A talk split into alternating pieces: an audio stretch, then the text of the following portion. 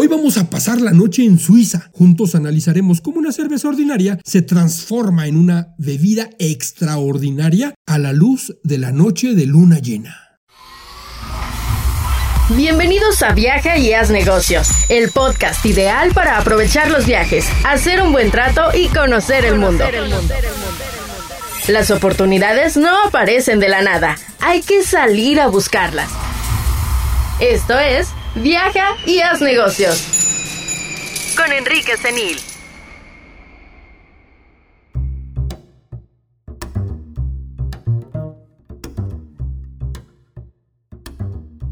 Mi nombre es Enrique Senil, bienvenidos. Soy su consultor de negocios.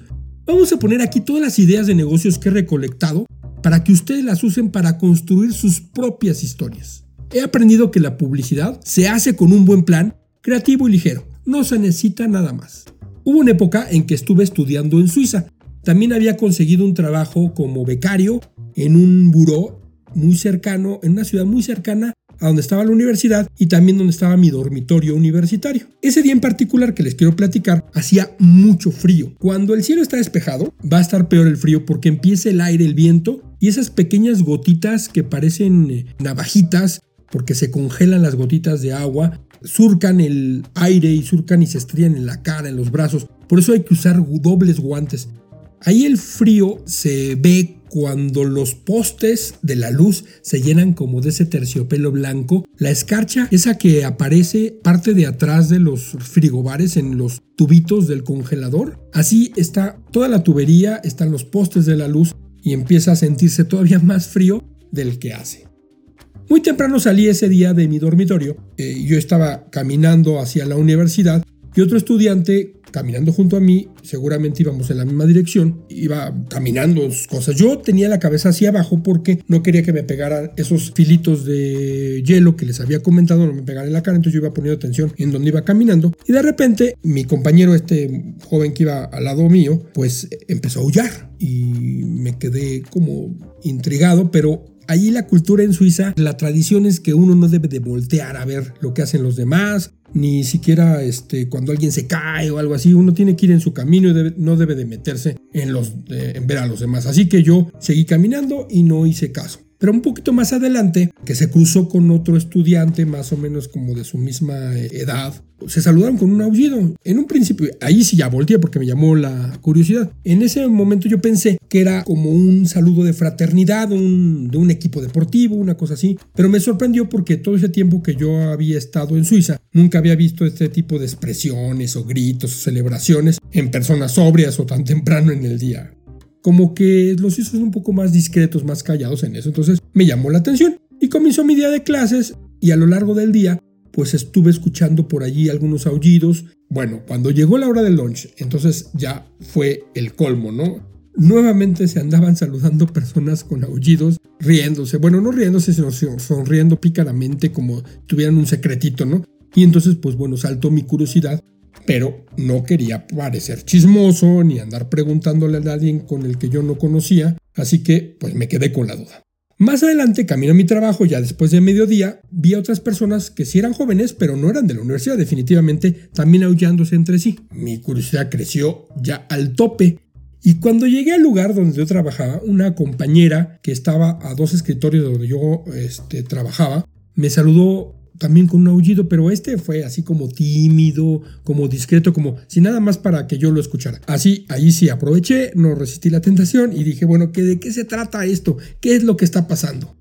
Pues resulta que era una noche de luna llena. Y todos los jóvenes estaban enloquecidos, no porque se sintieran hombres lobo, ¿no? Y mujeres lobo, sino porque había una cerveza local que solamente se expedía en los bares eh, de la ciudad y de las ciudades eh, cercanas a donde yo estaba únicamente las noches de luna llena. Había publicidades en los carteles que decía que para beber esta cerveza tenías que aullar para llamar a tu manada a beber. Era muy creativa, la verdad es que era muy sugerente para ir a tomar cerveza. Las cervezas suizas normalmente tienen entre 12 y, y 10 grados y 12 grados de alcohol. Ese se le llama el Biergar der Suisse. Este grado de cervezas llega como máximo a los 14.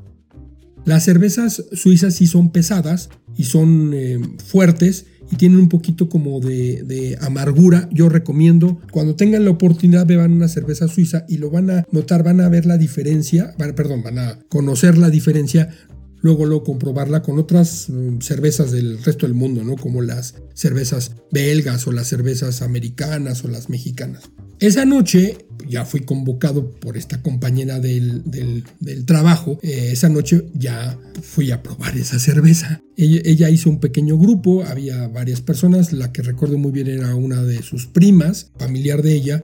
Eh, con la cual yo platiqué mucho y conviví mucho porque ella nunca había estado fuera de su país y entonces quería conocer eh, algo fuera de su país y entonces estuvimos conviviendo y platicando bastante. Tardaríamos, que serían unos 45 minutos, quizá una hora, esperando a que nos sirvieran la primera ronda de cervezas, porque había una gran fila esperando a que le sirvieran cervezas y, lugar y espacio. Pues ya nos sirvieron la cerveza, la destaparon en la mesa, cosa que no se acostumbra. Normalmente uno, uno se levanta a la barra a recoger la cerveza y se la lleva al lugar a donde la va a beber y, la paga, pero aquí se pagaba antes, se esperaba la cerveza, se la llevaban a la mesa y la destapaban en la, en la mesa.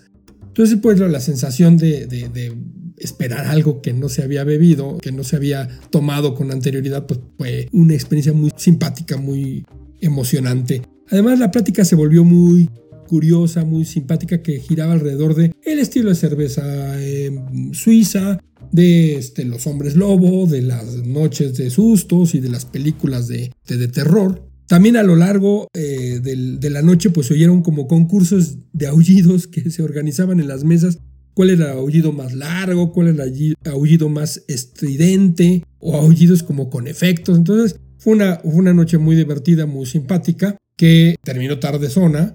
Eh, yo bebería, a ver, yo creo que algunas unas cuatro cervezas, pero pues fuertes, ¿no? Tenían unos 14 grados y entonces pues era, era bastante fuerte, fuerte la cerveza.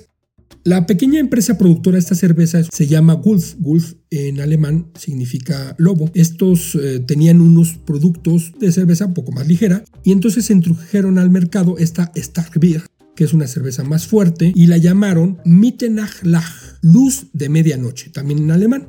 Hicieron un evento de publicidad la primera vez que la lanzaron a las ventas en una noche de luna llena y tuvo tanto éxito que siguieron repitiendo el evento pero dejaron de vender esta cerveza el resto de los días para únicamente venderla los días de luna llena. Tuvieron tanto éxito que después crearon otra cerveza un poco más ligera, quizá con otro tono, un sabor eh, diferente y le dejaron el nombre solo de Mittenach.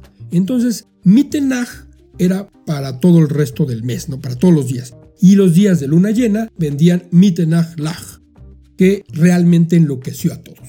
A este proceso de publicidad o de mercadotecnia se le llama sensación de escasez o de última oportunidad.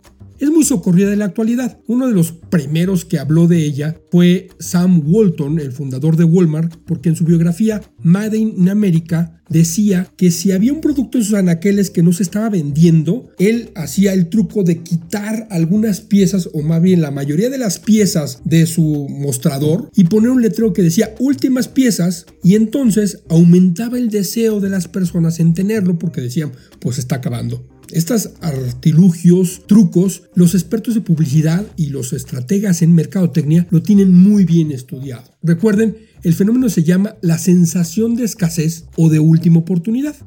Mi impresión es que ya perdió credibilidad entre todos los consumidores. Ya no sabemos realmente si es verdad que ya no vamos a ver ese producto, ya no sabemos si es el único en el mercado, ya no sabemos si es el último, eh, últimas piezas, porque ya lo han utilizado muchas veces. Entonces, cuando desarrollemos una estrategia para nuestro producto, debe de sentirse, como en el caso de la cerveza suiza, una mezcla entre diversión y necesidad de pertenecer a la manada.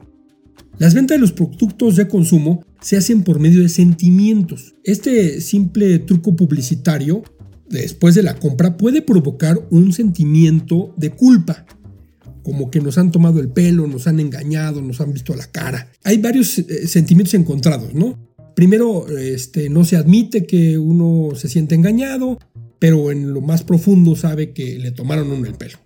Competir con las grandes empresas por el público, por el consumidor, parece un juego de David y Goliat. Pero en realidad es una pelea de creatividad y destreza y la gana quien establezca mejor su relación con el cliente, con el público, hay que crear los lazos y los sentimientos adecuados para lograr un resultado a largo plazo. Les invito a compartir este capítulo en sus redes sociales y suscribirse en esta plataforma. Si lo escuchan a través de iTunes, no se olvide calificarnos con 5 estrellitas. El día que estoy grabando este episodio de Viaja y Haz Negocios hubiera sido el cumpleaños de mi mamá. Quiero aprovechar este momento para pues, mandarle un corazoncito al cielo. Usted puede hacer su propio podcast. Monos Creativos es una plataforma de producción de contenido. No olvide escribirnos podcast arroba monoscreativos.mx. Mi nombre es Enrique Senil, encuéntreme así en todas las redes sociales. Enrique Senil, Enrique Z-E-N y latina L. Recibo con mucho gusto todos los comentarios y sugerencias y no se olvide de visitar mi sitio web enriquesenil.mx. Hasta el próximo destino.